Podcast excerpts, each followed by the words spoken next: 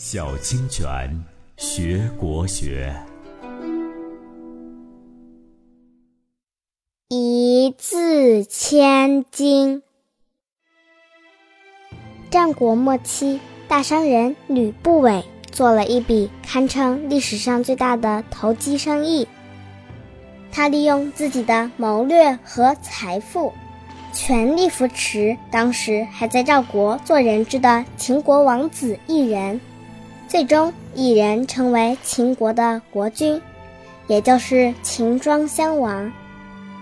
庄襄王在位仅三年便病死了，由他十三岁的儿子继承王位，这便是历史上有名的秦始皇。这时，吕不韦早已把持朝政，成为一人之下、万人之上的显赫人物。权力是很大，但吕不韦也知道自己政治声望太浅，难免别人私下议论。那怎么才能迅速提高自己的声望呢？于是他召集门客讨论。什么是门客呢？在春秋战国时期，很多达官贵人家中都养着一批人，管吃管喝，还发工资。他们有的能文，有的善武，总之具有一定的技能，可以在关键时刻帮主人做事。门客们于是纷纷出主意。有人就说：“我们知道孔子的名声很好，那是因为他写了部《春秋》；孙武能当上吴国的大将。”是因为吴王先看了他写的《孙子兵法》，我们为什么不能也写部书呢？吕不韦认为这个办法很好，命令门客们立即编写。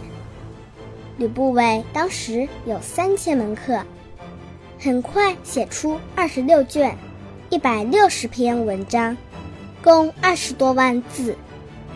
吕不韦自认为这部书包罗天地万物、古今之事，所以得意地取名为《吕氏春秋》。